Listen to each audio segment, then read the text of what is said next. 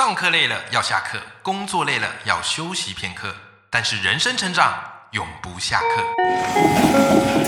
嗨，欢迎来到 Life 不下课，我是欧阳立中，每天陪你学习练功，一起玩出你我的理想生活。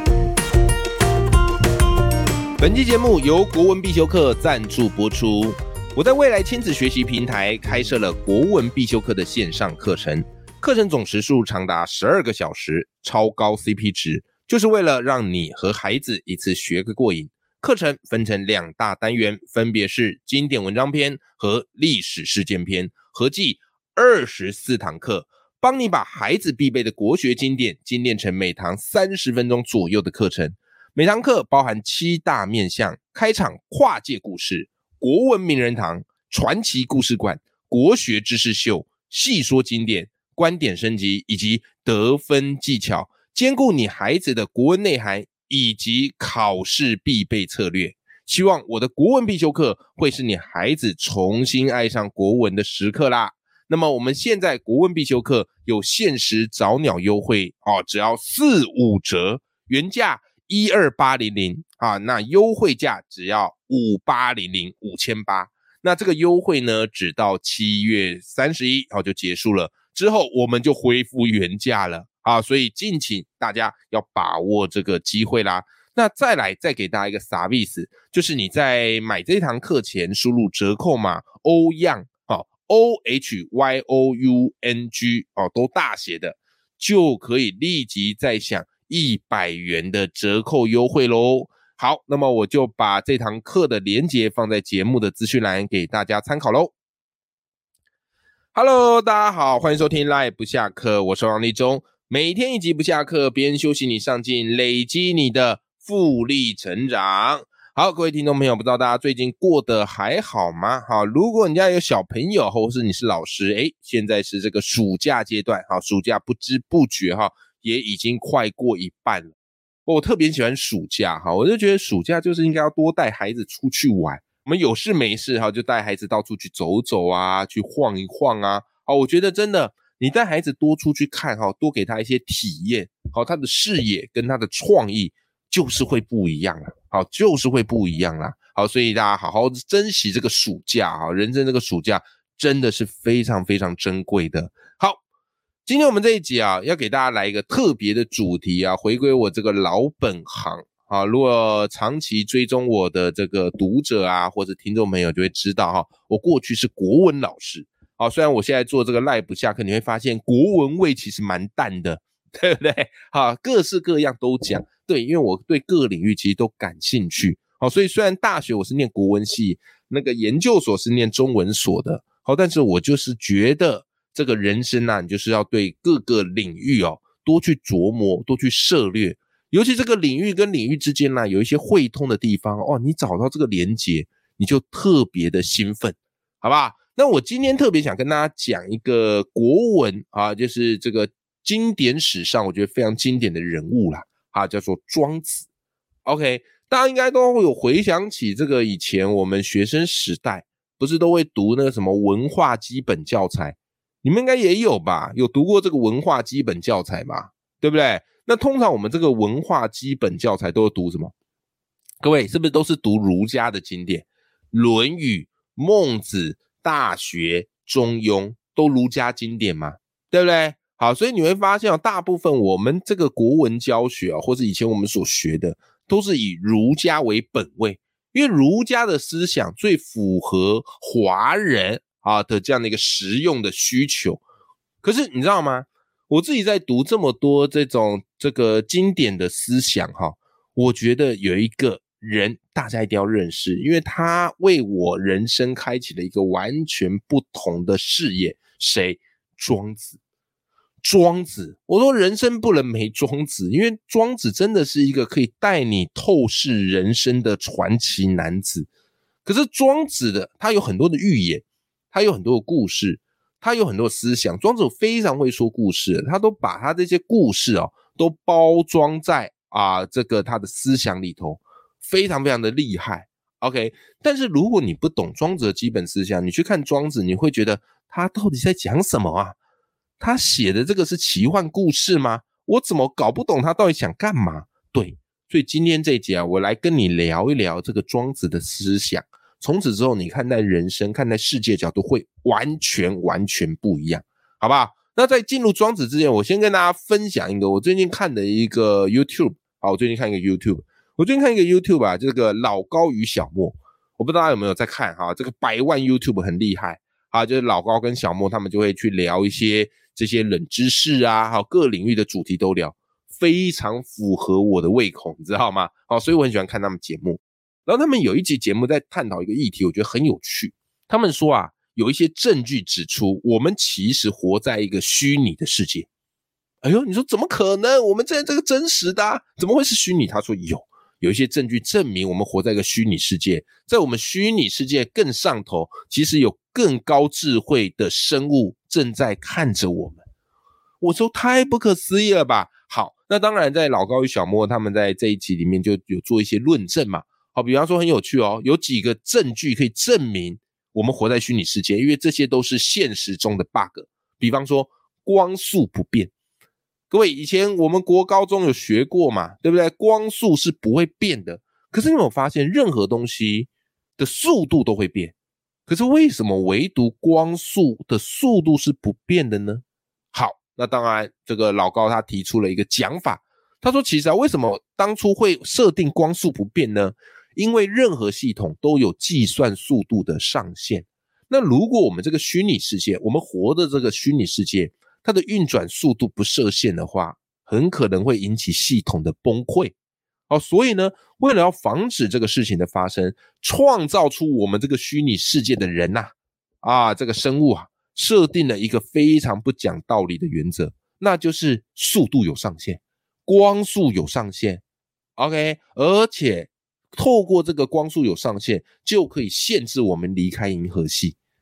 哇，很有道理我从来没有思考过这个问题。以前学就是哦，光速就是永远不会变啊，其他的速度都会变，可是光速就是不会变。为什么不会变？不知道，对不对？可是经过他一讲，你就觉得哎，有点道理。那当然了，有兴趣的你自己会去看这个老高与小莫这一集。但是我想要说的是什么呢？你有没有发现，科学也许可以透过某些论证来告诉你说啊，我们活在这个虚拟的世界。哎，可是我跟你讲，文学也很有趣。其实庄子他就是我们中国文学史上少数发现我们也可能是活在虚拟世界的古人，就是庄子。他很多的思想其实都指称出这个世界也许是一个虚拟世界，所以你又何必那么如此的执着呢？非常非常的有意思。好，那讲到庄子呢，一下子啊讲这个庄子的思想，对各位来讲就啊这个晕倒，对不对？我们不妨从庄子的几个有趣的小故事啊来理解，来进一步理解哈这个庄子哈他的思想跟价值。OK，好，关于庄子跟大家分享几个我超级喜欢的故事。哈，好来，庄子有一个故事是这样子的哈，从前有一个宋国人叫做曹商。哦，他为宋王啊出使到秦国去，哎，结果这个曹商啊能言善道，对不对？长袖善舞，很得到这个秦王的赏识跟喜爱啊。所以秦王呢，哇塞，居然赏给他了好多车子啊，啊，上百辆的车子。因此，这个曹商回到宋国啊，哇哦，耀武扬威啊，得意洋洋啊。所以呢，他谁不去找？他跑去找庄子炫耀。我跟你讲啊，所有找庄子炫耀的人都要倒大霉了啊！所以他就跑去跟庄子炫耀说：“哎，庄子，你看啊，秦王赏赐给我这么多的这个车辆，你有吗？你有吗？有没有？很像那个哆啦 A 梦里面那个小夫，有没有？OK，就各位，你知道庄子怎么回答他吗？庄子怎么回答他吗？庄子说啊，哎呀，我听说啊，秦王啊有请医生给他治疗。”为什么呢？因为秦王有得这个这个怎么样呢？痔疮啊，痔疮。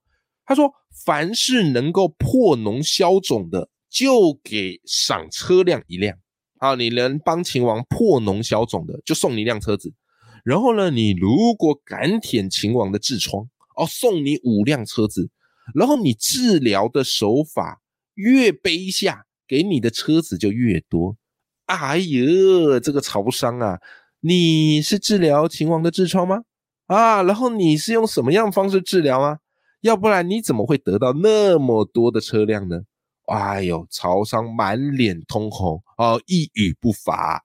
啊，这个就是非常经典的一个典故，我不知道你有没有听过，叫做“损庸事智”。哎，没错，就是出自于庄子。所以你看，我们后世很多的成语哦，其实都是跟庄子是有关。为什么？他太会说故事了，而且他的故事呢，都是怎么样嘞？富有深意的。好，再来再跟大家分享另外一个关于庄子的故事。这故事是这样哈，有一天呢，庄子在蒲水这边钓鱼啊，好端端那边钓鱼。这时呢，楚威王啊派了两个官员啊来传话，说什么嘞？说庄子啊，来来来，我们楚威王要找你当宰相，来吧来吧来吧，你是贤能的人，来来楚国当宰相。哎，各位，这么好康的事情你做不做？就每一次突然说，哎，来来来，当行政院长，来来来，给你当内政部长，等等等，突然有一个官位，做啊，干嘛不做？对不对？可是你知道吗？庄子这时候啊，拿着钓竿，头也不回的就开始讲话。他说啊。他就对这两个官员说：“啊，哎呀，我听说楚国啊有一只神龟，哦，已经死了三千年了。哎，啊，这个楚王啊还用布巾把它包着，放在夹子里、盒子里，而且放在庙堂之上。哎呀，你说啊，两位，这个神龟啊，他是宁愿死了留下骨骸摆在那给人敬仰呢，还是宁愿活在世上？”拖着尾巴在泥巴里打滚呢？这两个大臣他们不懂什么意思，所以他们就思考了一下，就说：“嗯，我们猜应该是宁愿活在世上，在这个泥巴里打滚吧。”好，这时候庄子一看，哎，你们中了我的陷阱了，所以庄子他就接着讲：“是啊，两位，你们回去吧，我将拖着尾巴在泥巴里打滚呢。”哎，这个呢，就是后来我们一个成语叫做“一苇图中”的典故。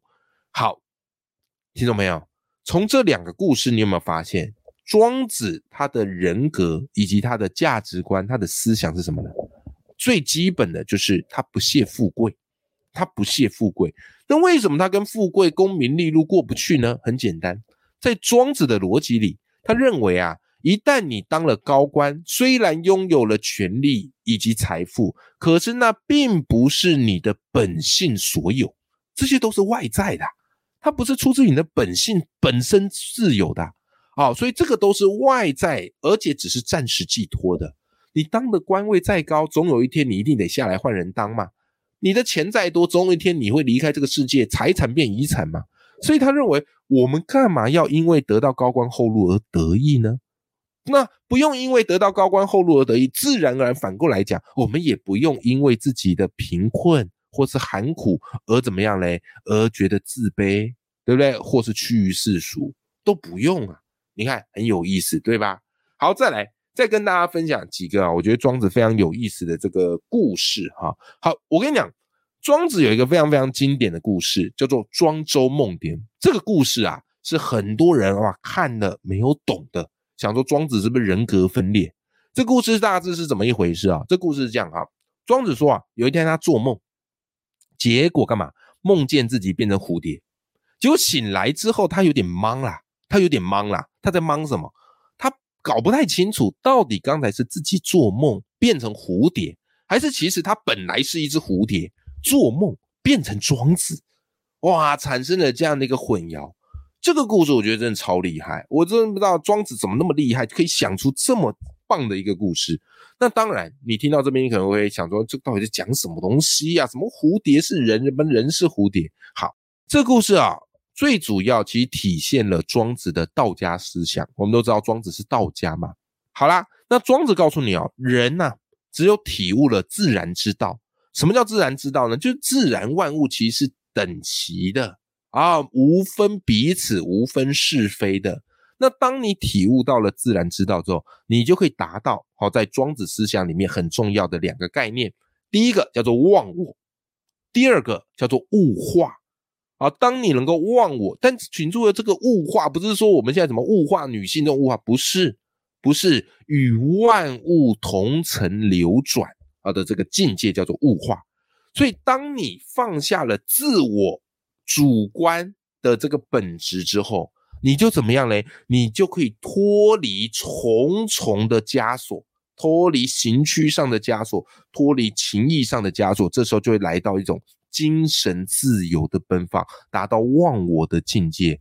所以庄子告诉你，一旦能够忘我，你就可以无分彼此，你不会觉得我们人是万物之灵，我们高高在上，那个蝴蝶什么鬼东西啊，小昆虫，对不对？好，这时候你就可以达到所谓的物化而合而为一。这个就是庄子他在故事背后，他要去告诉你的一个思想。所以简单来讲，庄子他很厉害的地方，就是他的这个思想会帮助你超脱我们现实人生中的很多枷锁。比方我们人生在世，我们最怕就是没钱嘛，对不对？那庄子刚刚用损庸世志以及易尾图中告诉你，没钱又怎么样？高官厚禄那也只是外在的一时的寄托啊，对不对？好，再来，我们人生怕什么？我们人生怕死啊。对不对？好，一想到人生会死，你突然觉得一切就悲伤了起来。可庄子不断的告诉你，死有什么不好？死很好啊，活着有时候才是辛苦的。所以最著名的一个庄子的故事，我相信大家多多少少耳熟能详，叫《骨盆儿歌》。什么意思呢？